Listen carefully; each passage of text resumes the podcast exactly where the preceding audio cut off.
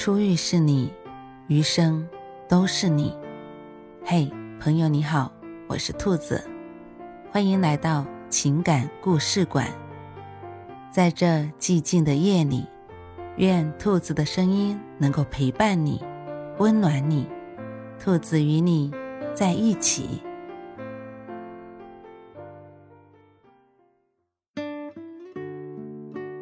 一个肯背你上楼的男人。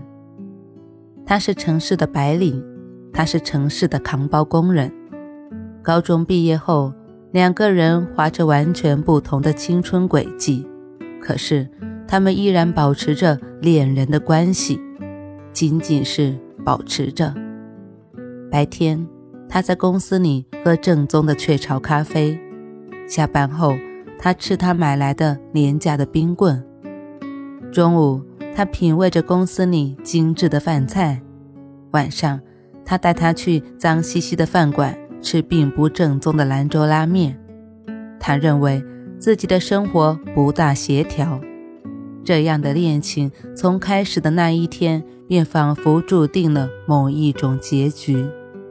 他每天去接她，然后送到他所居住的白领公寓电梯口，道一声晚安，匆匆离去。那天，他突然想撒娇，他说：“背我上去吧。”他看了看电梯，电梯运转良好，然后他回头说：“好。”他没问理由，他背着她从一楼开始，慢慢的向上爬，爬到一半，他累了，他说：“休息一下好不好？”他突然来了兴致，娇嗔着说。不行，他就真的没有休息，一直爬到他公寓所在的十三层。他问他累不累，他说累，比扛包累。他知道他说的是真的，他有了一丝的感动，但他们还是分手了。有时候，仅有感动并不能够将爱情维持。城市里。并不缺少一个扛包工人，所以他回到了乡下。他偶尔会给他打电话，告诉他他现在种了大棚，挣了一些钱。他听着淡淡的。那时他已经有了新的男朋友，门当户对的那种。然后某一天，他又打来电话，说他攒够了五千块钱，这些钱。可以在乡下娶老婆了。他发现，突然间自己的眼角竟然有些湿润。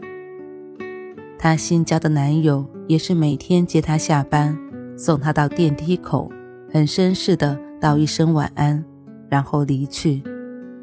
某一天，她说：“背我上去吧。”男友说：“行。”那时电梯停在一楼。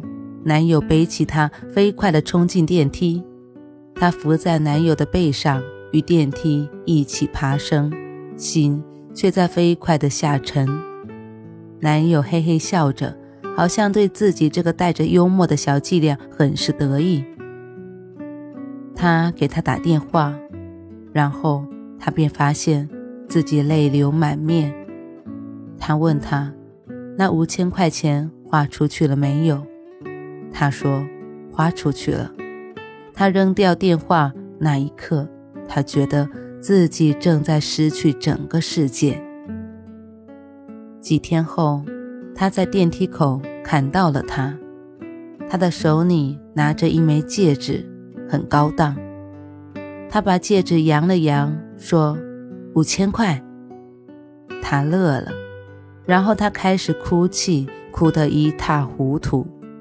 他说：“背我上去。”他说：“好。”然后他背着他一步步爬着楼梯，途中他累了。他说：“这次让不让休息？”他说：“不行，不行。”他就沉默着，又一直爬到了十三层。这时他想：如果一个男人……肯背着一个女人爬最漫长的楼梯，甚至可以不问理由，那么这个女人还有什么理由拒绝他呢？他给了他一个长久热烈的吻。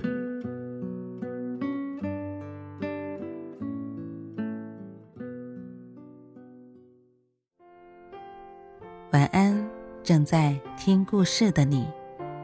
如果你还是睡不着，可以来直播间和兔子聊聊天，也许兔子能哄你入眠呢。